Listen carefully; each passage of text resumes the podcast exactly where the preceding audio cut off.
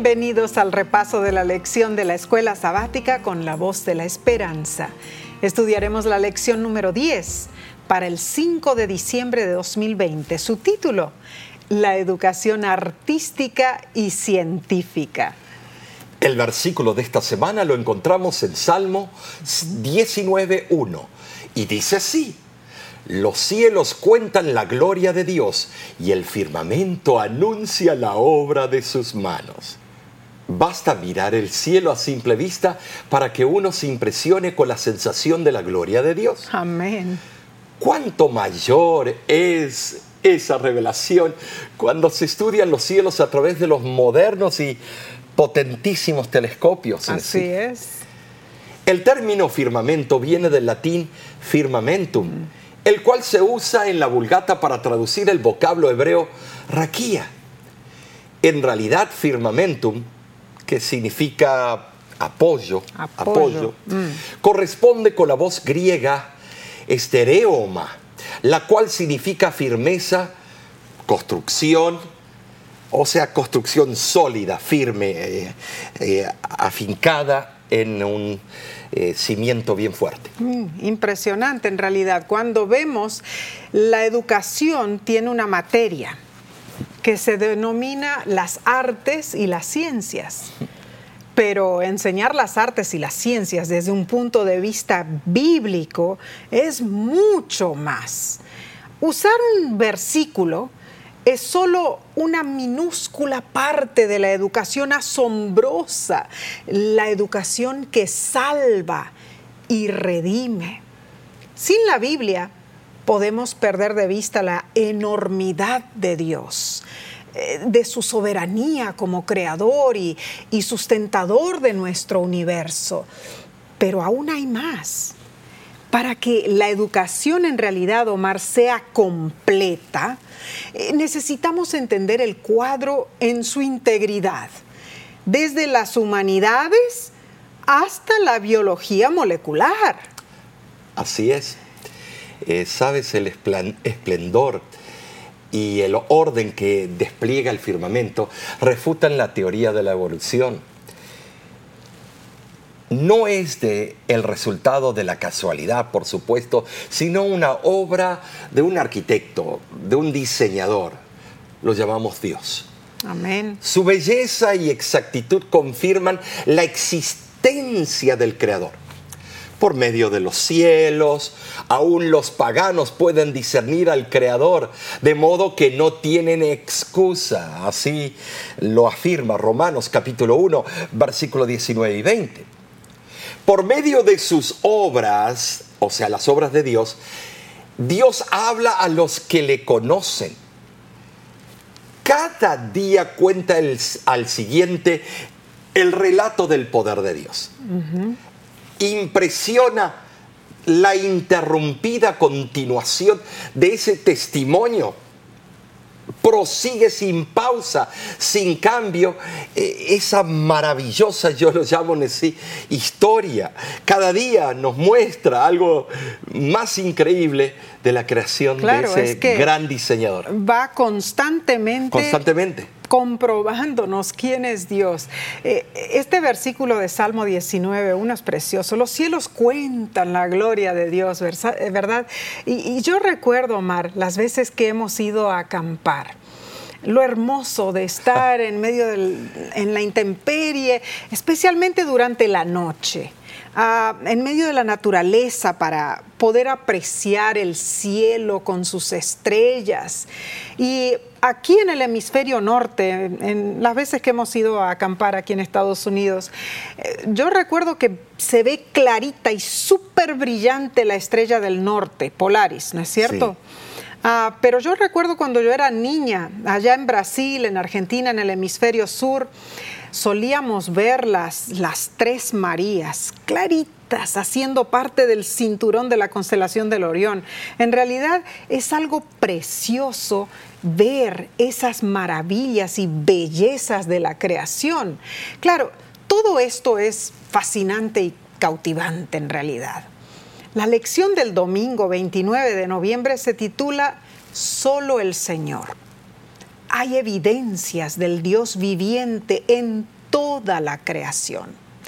Por ejemplo, veamos la afirmación que usan los científicos para proponer la evolución, que la similitud de ADN entre chimpancés y humanos muestra que hay un ancestro común. La similitud, o sea, homólogo, no es evidencia de un ancestro común, lo que dice la evolución, ni lo es en contra de un diseñador común como lo dice la creación. Piensa en un vehículo, un Porsche y un Volkswagen, de esos escarabajos. Los dos tienen aire acondicionado, los dos tienen carrocería, los dos tienen motor de cuatro cilindros en la parte posterior del vehículo. Tienen su suspensión independiente, tienen dos puertas y tienen el porte equipaje en la parte del frente. Tienen muchas otras similitudes, son homólogos. Pero ¿por qué estos vehículos son tan diferentes, tienen tantas similitudes? Ajá, porque tuvieron el mismo diseñador. Sea la similitud morfológica, o sea, la apariencia, o la similitud bioquímica, no es consecuente con la falta de lógica de este argumento para la evolución. La evolución fue idea de Darwin cuando expuso cinco puntos principales. La primera, naturalismo, no existe lo sobrenatural. La número dos, los procesos presentes continúan en la naturaleza. Número tres, el gradualismo, periodos largos de tiempo. Número cuatro, el humanismo. La verdad y la moralidad se consigue por medio de las investigaciones humanas. Número cinco, el progresivismo el ser humano y la naturaleza están en crecimiento progresivo. Pero cuán sencillo es creer por fe en nuestro Creador. Por eso en Romanos 1.20 dice, porque las cosas invisibles de Él su eterno poder y deidad se hacen claramente visibles desde la creación del mundo, siendo entendidas por medio de las cosas hechas, de modo que no tienen excusa.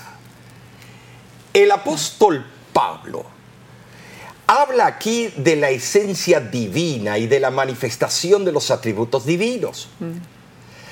Las cosas invisibles de Dios, pueden ser percibidas con claridad por la mente común. Claro. Al mirar la naturaleza en general. Es cierto. Con la ayuda de las obras creadas de Dios, de sus propias manos. Eh, aunque marchitadas por el pecado, las cosas hechas testifican del, del poder infinito de aquel que creó esta tierra. Por ejemplo, cuando ves todas las, todas las figuras de la geometría perfecta, pentágonos, hexágonos, cuando ves todo, todo. las flores. Las flores, como la linaza y otras más. Ves el girasol. Qué maravilloso el diseño perfecto y es matemático. Como las abejitas calculan logarismos para volver al mismo lugar a extraer el néctar o el polen. Es, algo increíble. Alrededor de nosotros vemos abundantes pruebas de la bondad y del amor de Dios hasta el punto que es posible que aún los paganos reconozcan y admitan el poder del Creador. Bueno, la revelación de, Dios mediante la conciencia y la naturaleza es suficiente para que los hombres conozcan, eh, yo diría decir, los requerimientos divinos Cierto. Encontramos nosotros ante esa revelación quedan sin excusa por el incumplimiento del deber, es decir, por su idolatría y por estorbar la verdad. Eh, eh, es que en realidad eh, cuando uno aprecia las cosas pequeñas en la naturaleza, ¿no es cierto? Los flocos de nieve, por ejemplo. Con y uno se parece al otro. Su diseño original, perfecto, único y como dices, no se repiten los diseños. Y los colores del espectro de colores eh, en, un floco de, nieve, si lo vemos, es, extraordinario, más lindo que un diamante. Es, en verdad que sí. Ah, cuando uno ve, por ejemplo, las formaciones en la tierra, eh, yo me acuerdo de leer en uno de los libros de la hermana White que decía que el mundo antes del pecado, ¿no es cierto?, tenía alfombras verdes de césped. y hoy para mantener el, pasto, los problemas, dolores de cabeza que tenemos. Dice de que las piedras preciosas salían y estaban en la superficie. Yo me imagino. Para que los rayos del sol le dieran y salían rayos de diferentes ah, colores. Y después en el diluvio fue sepultado esas piedras porque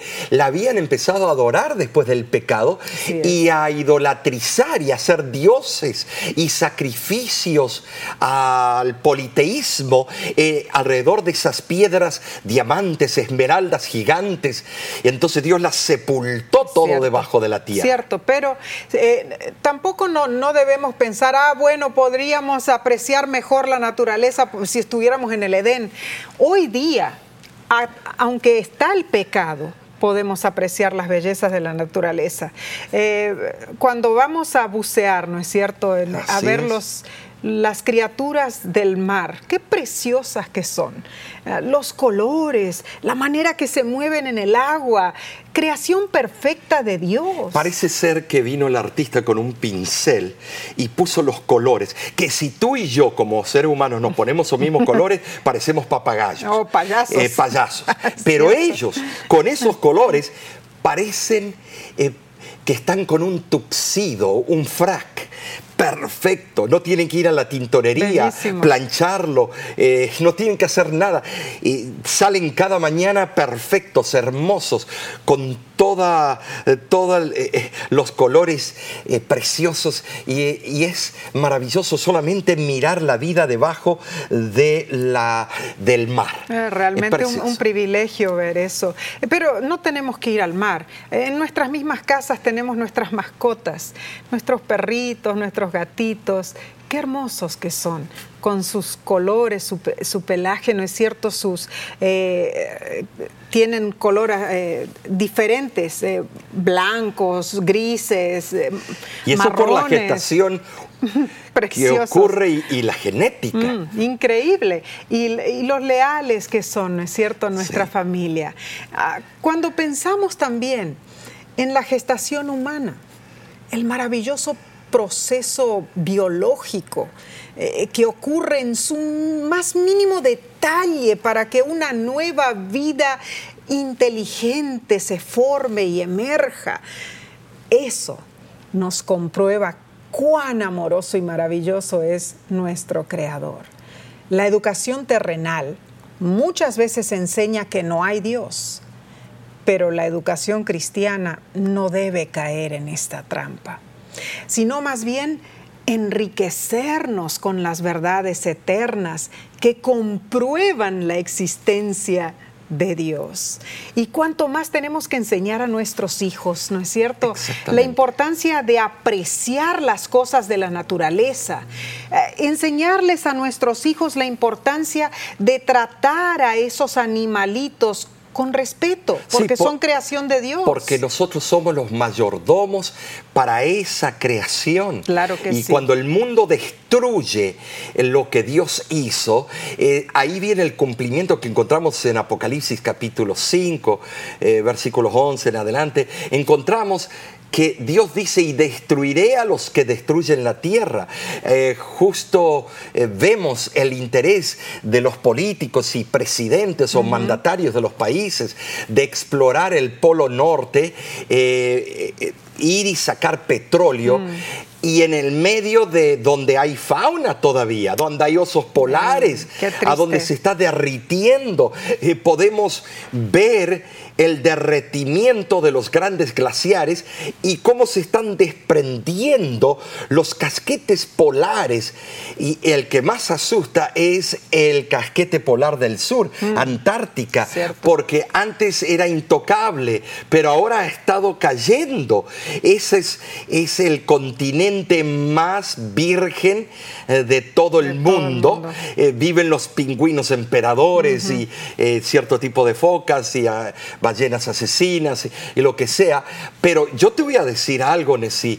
Yo veo la destrucción, veo cómo se abre la ventana del carro y tiran basura, a basura como si fuera nada, eh, impunes. Eh, se sienten, eh, no sabiendo, cuando masticamos chicle y lo tiramos afuera, viene un pájaro y, y ve cree que es comida mm. y ese pájaro va a morir.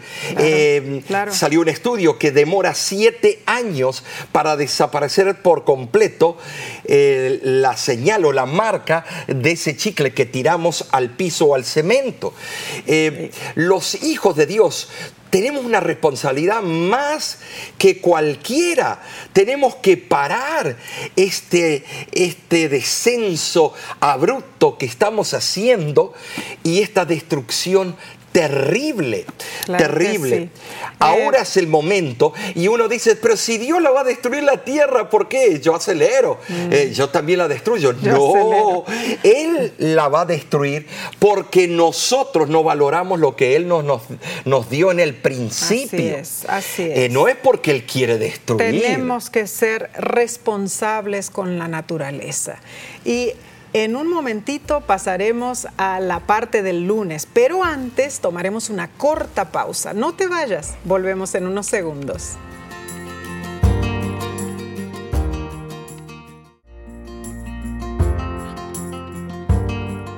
Gracias por acompañarnos. La lección de escuela sabática de esta semana está interesantísima.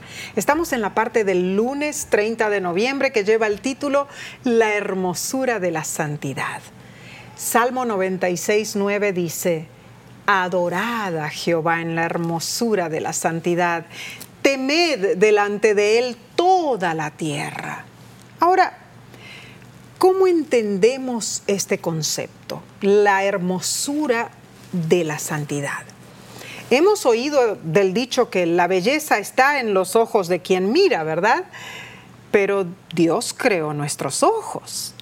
Aunque es cierto que no debemos adorar a la creación, a través de ella podemos aprender de Dios hasta en este mundo de pecado, ya hemos visto, podemos apreciar obras de suprema belleza en la naturaleza.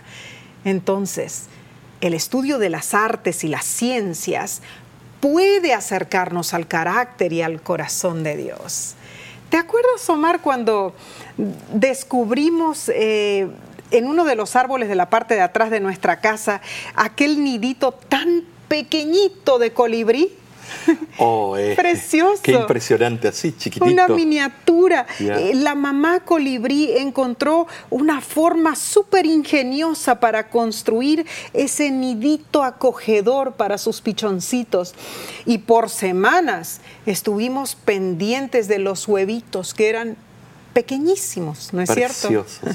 y, y cuando tuvimos el primer avistamiento de aquella pequeña familia, cuando los vimos por primera vez, pudimos realmente experimentar eh, esa emoción de ver a la naturaleza en su máximo poder y en realidad reconocer quién es el creador. Es impresionante eh, ver, nosotros tenemos un envase donde ponemos el agua dulce, color rojo, y vienen los colibríes y los vemos ahí, eh, ellos extraer ese néctar. Claro que eh, Es tan hermoso, es tan increíble, no puede ser por la casualidad. Claro que no. El camino a Cristo nos ofrece un pensamiento muy loable. Dios quiere que sus hijos aprecien sus obras y se deleiten en la sencilla y tranquila hermosura con la cual Él ha adornado nuestra morada terrenal. Él es amante de lo bello y por encima de todo lo que es atractivo exteriormente, ama la belleza del carácter y quiere que cultivemos la pureza y la sencillez, las apacibles gracias de las flores. Eh, Camino a Cristo, páginas 72 y 73. Apreciar las bellezas que Dios creó eh, debe formar parte de nuestra educación cristiana. Pero al mismo tiempo, Proverbios 31.10 nos dice lo siguiente. Engañosa es la gracia y vana la hermosura. Debemos cuidarnos, pues el concepto de belleza muchas veces egoísta se pueden usar contra nosotros. El encanto y la hermosura son de poco valor en sí mismos. Es el temor de Jehová lo que penetra en todo aspecto digno de vida y personalidad humanas.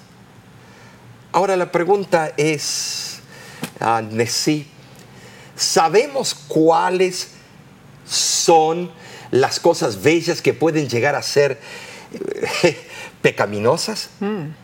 Eso es, una pregunta fuerte. Claro que sí. Sabemos hacer distinción entre lo bello que es santo y hermoso y lo bello que no es necesariamente eh, santo o bueno. Ahí viene entonces ah, el problema de la de mantenernos en contacto con nuestro Creador, nuestro Padre Celestial, ¿no es cierto? Saber qué es lo bueno, qué es lo malo. ¿No es cierto? Eh, si, perdemos de vista a Cristo Jesús, definitivamente vamos a estar perdiendo también la hermosura de la santidad. Pero sí, tú ves de que ahora la juventud moderna o estas nuevas generaciones dicen, el hombre es el que decide lo que es bello. Entonces aparece alguien con cuatro pelos locos pintados de azul y él tomó la decisión y la sociedad dice, está bien, eso es hermoso. Eso es precioso. Y se autoconvencen de que eso es el nuevo patrón de la belleza. Claro, y también está, están los parámetros de la moda, ¿no es cierto? Eh, lo que uno hace en un lugar famoso o cierta persona famosa, un diseñador, etcétera. Entonces todos quieren seguir ese, ese este, patrón, ¿no es cierto? Y muchas veces cerramos en ese modo. Inclusive nosotros, como adventistas del séptimo día, muchas veces caemos en la tentación de seguir esos patrones y debemos tener cuidado para no caer en el error.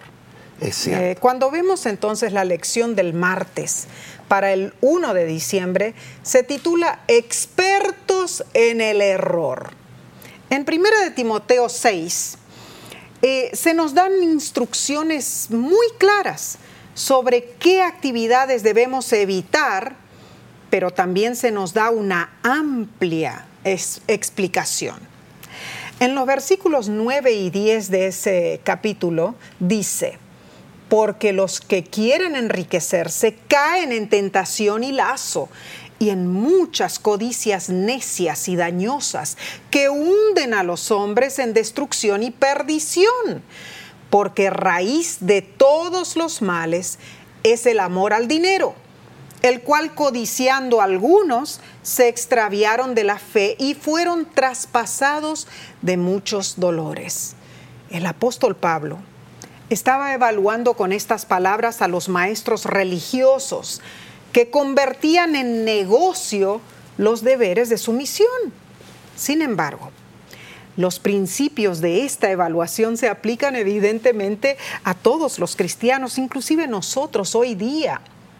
Los que se esfuerzan por simplemente enriquecerse materialmente, están alimentando dentro de sí mismos un fuego de pasiones que destruirá finalmente las mejores cualidades del alma. Es que, Omar, es imposible en realidad servir simultáneamente a Dios y a las riquezas. Eh, el afán de las riquezas es, honestamente, es perjudicial. son necesarias eh, tener dinero, tener fondos para poder cumplir las necesidades básicas de la vida. Cierto. Pero las riquezas por su misma naturaleza llegan, pueden llegar a ser una amenaza para la vida y la salud del espíritu. Cierto. La atracción de las riquezas se compara con la falsa sensación, eh, yo diría, de seguridad eh, de un nadador mediocre cuando entra en aguas desconocidas. Eh, tremendo. El que se deja atrapar por la atracción de las riquezas destruye su paz mental porque está angustiado. ¿Cómo protegerla? muy cierto. Destruye esa paz mental. Corta con la frecuencia las ligaduras que lo unen afectivamente a esta vida. Y finalmente esa persona queda condenada a la destrucción eterna. Sí. La alegre atmósfera de un hogar feliz frecuentemente se marchita cuando hay insaciable búsqueda de riquezas. Mm.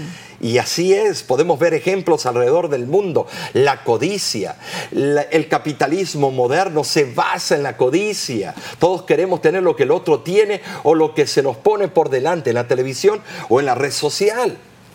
Los mejores rasgos del carácter de una persona siempre sufren cuando compara sus servicios con el salario que recibe de sí. Eh, llega a un punto de que querés más y más. Y cuando no lo puedes alcanzar honestamente, eh, buscan la manera fácil fácil de duplicar los fondos y no hay límites. Y muchas veces en la familia quizás sea uno de los miembros que tiene esta eh, dificultad, ¿no es cierto?, en buscar y eh, en tener más dinero. Pero empuja a toda la familia. Claro, entonces trae eh, un ambiente tóxico a toda la familia y eso puede ser muy peligroso. Ahora, en lo restante de 1 Timoteo capítulo 6, el apóstol Pablo también advierte en contra de, los argumentos de la falsamente llamada ciencia. Tantas personas, Omar, viven sus vidas sin conocer a Jesús. Eh, en, uno de nuestros programas de radio, eh, me recuerdo de que Tú habías contado la historia de un capitán ancianito, eh, veterano de guerra, ¿no es cierto? Y, que ya eh, al final de sus días él fue llevado al hospital militar. Y su estado físico, lógicamente, que necesitaba cuidados especiales médicos. Pero él era un hombre escéptico. Y en realidad, un oficial superior vino y lo visitó y le llevó un ejemplar de las Sagradas Escrituras, ¿no es cierto? Eh, pero el, el encanecido capitán lo miró a ese oficial superior y le dijo, no, yo no creo en ese mensaje. El oficial no paró allí, él no se dio por vencido. Él insistió que el ancianito, el anciano capitán, leyera y aún más que subrayara con lápiz rojo las afirmaciones que quizá él pudiera creer. Y el anciano capitán le dijo, uh, la Biblia está muy larga, por lo menos dime, dime por dónde debo comenzar. Y el, el, oficial le sugirió que comenzara con el libro de Juan en el Nuevo Testamento. Mm. Así que el capitán comenzó a leer el libro de Juan. Pasaron algunos días y, y el oficial superior volvió a visitar a ese anciano, pero su cama ya estaba vacía. Sobre el lecho que el capitán había ocupado encontró un ancla cortada con cuidado, un ancla de cartón, con una frase que él había escrito en letras rojas. Y él puso así, escribió el capitán, lancé mi ancla en el puerto de salvación o sea, el capitán murió dejando la Biblia con muchísimos versículos subrayados. En especial, él subrayó Juan 3:16. En sus páginas inspiradas, este capitán, que era escéptico, había encontrado el consuelo necesario para vivir los últimos días del ocaso de su existencia. Precioso en realidad. Qué hermosura saber eh, que cuando uno tiene eh, el deseo, la aptitud, eh, la actitud positiva, y si creemos en Dios, Él está dispuesto a mostrarnos las pruebas que tanto necesitamos. Veamos esta tabla comparativa entre el creacionismo y la ciencia evolucionista. El hombre justo vivirá eternamente. La ciencia dice que no hay vida después de la muerte. Nosotros decimos, Dios desea que vivamos con Él para siempre. Pero la ciencia dice que no hay más que nuestra vida presente. Nosotros por la fe decimos, Dios es la máxima autoridad del hombre. La ciencia, por otro lado, dice que el hombre es su máxima autoridad. Nosotros al leer las escrituras reconocemos que Dios dice que el amor a Él y la obediencia a su palabra es la prioridad principal del hombre. Pero la ciencia dice que la autorrealización es la prioridad principal del hombre. Dios dice que Él creó todas las cosas, pero la ciencia hace que Dios sea reducido a una creación del hombre. Dios debe ser honrado en la vida pública, decimos. Pero para la ciencia, Dios es eliminado de la vida pública. Para nosotros, Dios determina lo correcto y lo incorrecto. Pero para la ciencia, la ciencia dice que el hombre determina esa diferencia. Como cristianos, decimos que las leyes civiles deben basarse en las leyes divinas. Sí es. Pero el resto del mundo cree que las leyes son escritas por los grupos con mayor poder. En primera de Timoteo, capítulo 6, versículo 20, exhorta en contra de los argumentos de la falsamente llamada ciencia. Así es. En realidad, a través de la historia humana, han surgido muchos expertos en el error. Wow. Porque está la verdadera ciencia. Claro. Dios claro es un sí. científico.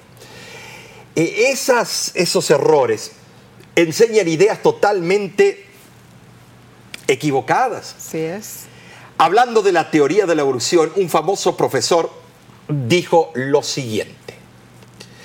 La evolución no es siquiera una teoría, sino una hipótesis, lo cual en el método científico está a un paso por debajo para convertirse en teoría. Carl Bogue, PhD, The Dinosaur Dilemma en 1994 lo escribió y es interesantísimo porque él es o no es un científico creacionista, sino evolucionista y dijo eso. O sea, de que en realidad reconocer que la evolución no es ni siquiera una teoría, sino una hipótesis. Una hipótesis. Tremendo eso. Ah, eh, la gente puede ser experta en el error. Eh, En Números, capítulo 23, versículo 19, a nuestra santa, inspirada y perfecta Biblia nos dice lo siguiente, Dios no es hombre para que mienta. Es que solo Dios es perfecto, Mar. Solo Dios enseña lo válido y lo veraz. Solo Dios manifiesta la perfecta educación a través de su magnífico poder. Nunca dudemos de esto.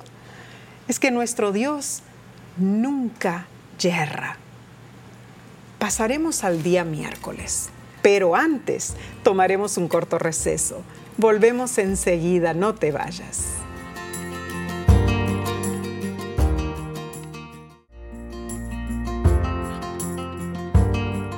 Gracias por acompañarnos en este importante repaso de la lección de la escuela sabática. Estamos en la parte del miércoles y se titula La necedad y la sabiduría. Vemos en, primera, eh, en el primer capítulo de Proverbios que nos enseña acerca de, de lo que se debería hacer, o sea, más bien lo que la verdadera educación cristiana debería hacer.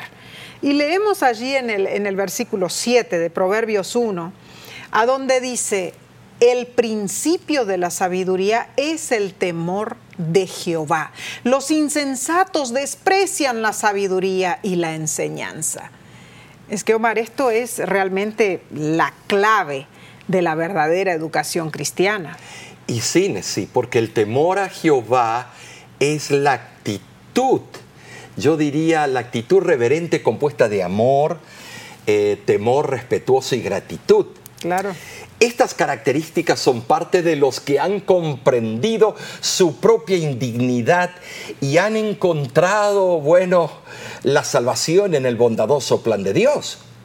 No hay ninguna forma de educación intelectual que pueda compararse con el estudio, yo diría, ferviente de las escrituras. El temor de Jehová no solo es el primer paso en la adquisición de todo verdadero conocimiento, sino también la esencia del mismo. Los estudiantes y profesores de artes y ciencias utilizan sus talentos para obtener conocimiento y alcanzar metas en el esplendor artístico y en los avances científicos. Pero viendo todo desde una perspectiva cristiana, ¿Qué valor tiene ese conocimiento si no, no nos ayuda a ver la diferencia entre lo bueno y lo malo, entre la verdad y el error? Hmm. El problema en sí es que hoy en día se inculca la idea de que no debemos hablar con blanco y negro, tenemos que vivir en un área de grises, que todos tenemos parte de la verdad y todos tenemos parte del error. El decir en realidad de que el conocimiento del hombre está por sobre cualquier otra cosa. Eh, eh, es un error grave. Porque queremos ser mini dioses. Es cierto. y eso se lo ve en muchísimos diferentes ah, lugares eh, y, diferentes personas. Solo tenemos que que leer un poco sobre la vida de algunos artistas o políticos, ¿no es cierto? tienen muchísimos talentos y muchísimos reconocimientos en su área, pero eso no los equipa con la habilidad de una vida moral o recta. Es que si el conocimiento humano no nos induce a nosotros a entregar nuestra vida a Jesús, ha errado su verdadero objetivo. Y fíjate, si cuando ves a Mozart, eh, la vida lisonjera que usaba, era un mm, genio. Es cierto. Eh, murió siendo un genio el genio de la música, de la expresión. Preciosa eh, música. preciosa, pero eh, su vida inmoral, eh, la concupiscencia, todo como él vivía, varios de estos grandes próceres murieron de, de enfermedades venéreas o de alguna otra razón que una persona que si tiene ese genio en las manos de Dios, no hubiera terminado su vida así, de ese modo. Eh, interesante, porque eh, Elena G. de White escribió lo siguiente en una de sus cartas. No llaméis inteligente a nadie que no tenga la sabiduría de elegir al Señor Jesucristo, que es luz y vida del mundo. La excelencia de una persona depende de que posea las virtudes de Cristo. Esto en una carta que ella escribió el 15 de julio de 1902. Y hay dos palabras en el Antiguo Testamento que suelen usar para referirse al insensato, como leímos en Proverbios 1.7. Y veamos esas palabras. La primera es Ewil y la segunda Kesil. Las dos aparecen con frecuencia en Proverbios y en Eclesiastés. Qué interesante eso, Nessie. En los libros de sabiduría. Mm. Y rara vez el otro libro del Antiguo Testamento. Puesto que destacan el contraste que hay entre el insensato y el sabio que tiene el temor de Dios estas palabras describen al insensato como un pecador impenitente. Mm, interesante. Ahora, Salomón establece el contraste entre los que aprenden continuamente de Dios y sus caminos, mm. y los que se desvían de la justicia y caminan por la senda de la muerte eterna. Es algo impresionante.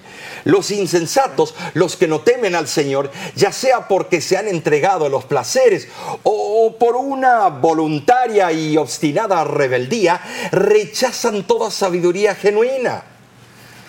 Por mucho tiempo, el conocimiento que puedan acumular carecen de ese conocimiento carece de equilibrio por falta de balance espiritual y muchas veces estas personas se, son esclavizados por vanas filosofías.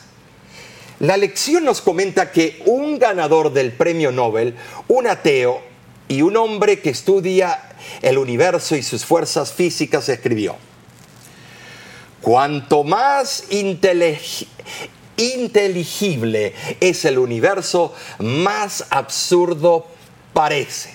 Y yo te voy a decir, eh, es interesante que las, lo que encontró Newton, lo que descubrió otros científicos, ahora vienen nuevos científicos y encuentran que era incompleto aquello y que estaba tal vez equivocado o semi equivocado. Eh, es interesantísimo es cierto.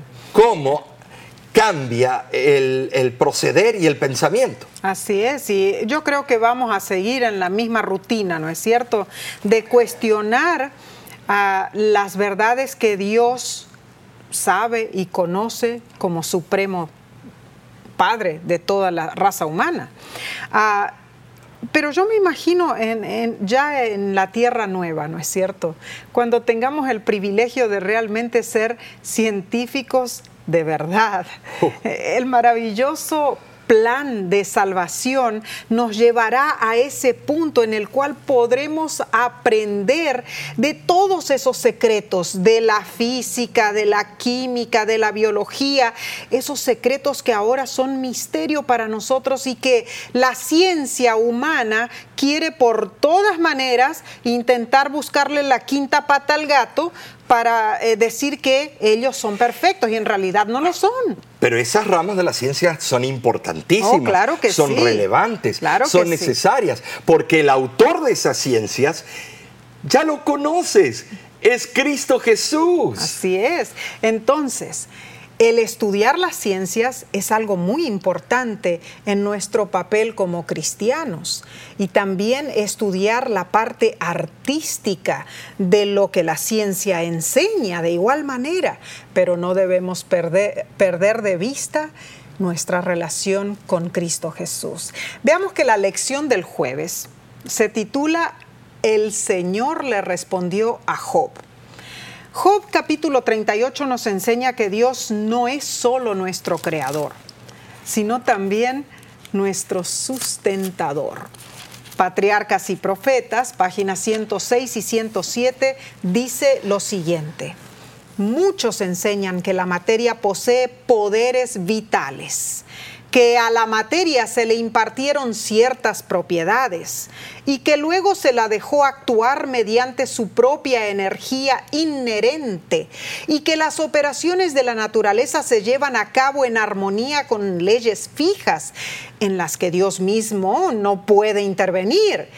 Esta es una ciencia falsa y no está respaldada por la palabra de Dios. La naturaleza es la sierva de su creador. Dios no anula sus leyes, ni tampoco obra contrariándolas. Las usa continuamente como sus instrumentos. La naturaleza atestigua de una inteligencia, una presencia y una energía activa que obran dentro de sus leyes y mediante ellas existe en la naturaleza la acción continua del Padre y del Hijo. Cristo dice, mi Padre hasta ahora trabaja y yo trabajo. Ahora, volviendo a mencionar Job capítulo 38, vemos que Dios habla claramente de la creación del mundo. O sea, Job 38 del versículo 4 al 7. Dios habla claramente del mar entre los versículos 8 y 11. Dios habla claramente del alba entre los versículos 12 y 15. y otros fenómenos cósmicos como los secretos del mar, la luz y las tinieblas, la nieve, el granizo, las aguas, la lluvia, los relámpagos, los truenos, el hielo, el rocío, la escarcha, todo esto vemos en los versículos 16 al 30 y aún más. Habla sobre las estrellas y las nubes, esto en Job 38 del 31 al 38, y del mundo animal en el versículo 39. Es impresionante cómo Dios quiso explicarle a Job, uno de los patriarcas eh, contemporáneos con Moisés, porque el primer libro escrito en la Biblia no fue Génesis, sino eh, fue el libro de Job. Y entendamos que era un hombre muy sabio, millonario, pero adoraba al Dios verdadero. Mm. Y es para mí un ejemplo de fe, un, hombre ejemplar. Eh, pero cómo Dios lo, le quiso hacer entender a Job que todo lo que estaba pasando alrededor de él, eh, él no lo podía explicar a un ser finito, porque entonces es como pedirle a una hormiga que nos explique a nosotros. Hmm. es interesante. Eh, interesante lo digo porque Dios aparta la atención de Job de la tierra para enfocarla en el mar como la segunda gran maravilla de la creación. Es tremendo. Dios compara la creación del mar con el nacimiento de una criatura. Hmm. El versículo llama la atención a dos pruebas del poder de Dios.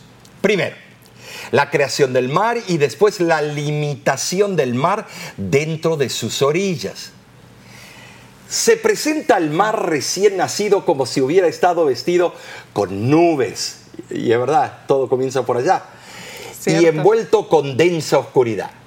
Luego Dios menciona el despuntar del alba y dice que es un milagro que se repite constantemente. Mm. Para nosotros es un milagro, para Él no, es un hecho científico.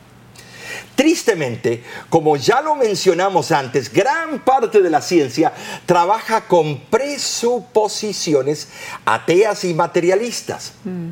O sea, un científico puede contemplar algo de extrema belleza y perplejidad y no obstante puede afirmar que no surgió por casualidad. Mm. O sea, en realidad... Oh, no, perdón que surgió por casualidad. Claro, es lo que ellos mencionan, ¿no es cierto?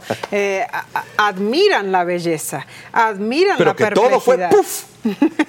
que vino así nomás por la nada, ¿no es cierto? En realidad reclaman y argumentan que toda esa belleza es resultado de un cultivo de productos químicos de hace miles de millones de años que se formaron eh, por casualidad en una vida simple y que de allí, por mutaciones y selección natural, etcétera, todo evolucionó poco a poco a lo que conocemos hoy.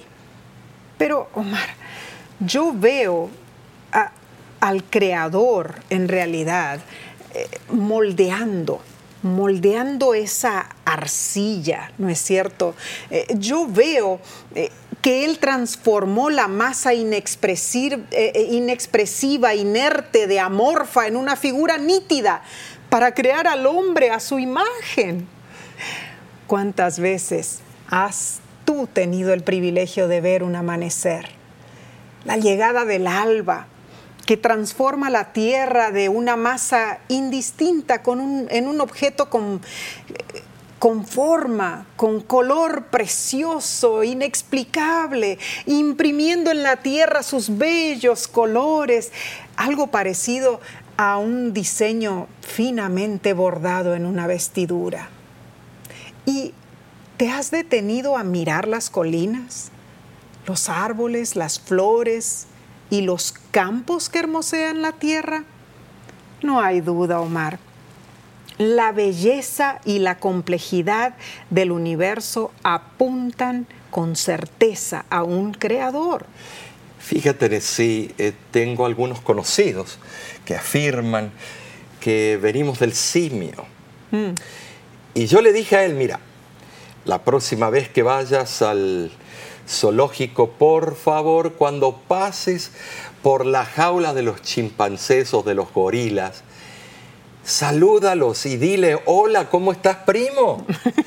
Eh, amigo que me escuchas, eh, el mundo de Job era pequeño. Quizá había viajado dentro del radio de unos pocos kilómetros alrededor de su comarca. Cuando Dios le preguntó si él concebía la expansión de la tierra, el pensamiento debe haberle sido abrumador. Muchas de las preguntas de Dios se remontan al interrogante básico y constante sobre los orígenes. El problema filosófico de Job consistía en que no captaba el origen de su dificultad. Dios apartó la atención de Job de las maravillas creadas en la tierra y ahora las dirigió a los esplendores de los cielos. Dios señaló varias constelaciones brillantes y conocidas y luego le pregunta a Job si él pensaba que podría guiarlas en sus órbitas celestes. Tremendo eso. Desde los tiempos más remotos se han considerado eh, las Pléyades, eh, brillante racimo de estrellas de la constelación del Toro, como uno de los más bellos y fascinantes espectáculos siderales. El poeta Tennyson la describe como un enjambre de luciérnagas atrapadas en una redecilla de plata.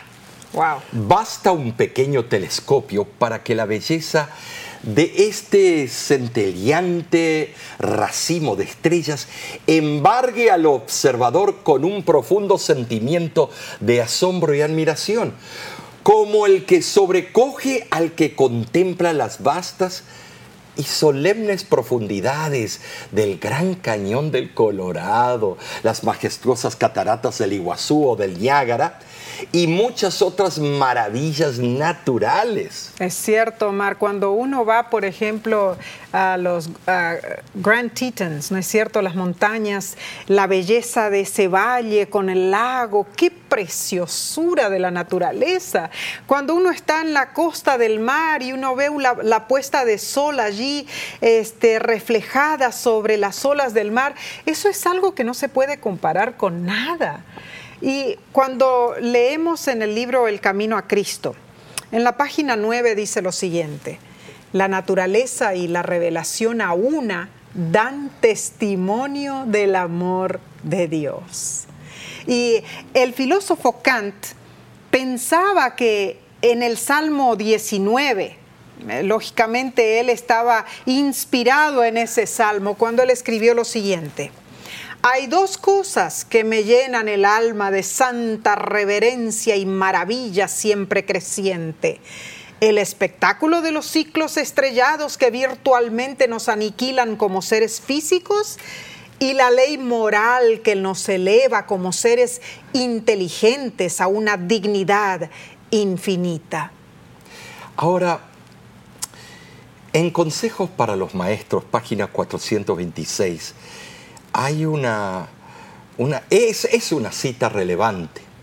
Y dice Ars, yo, yo, yo digo acertadamente lo que necesitamos escuchar. Y leamos. Cuando están en dificultad, los filósofos y los hombres de ciencia procuran satisfacer su mente sin apelar a Dios ventilan su filosofía acerca de los cielos y la tierra, explicando plagas, pestilencias, epidemias, terremotos y hambres por sus supuestas ciencias.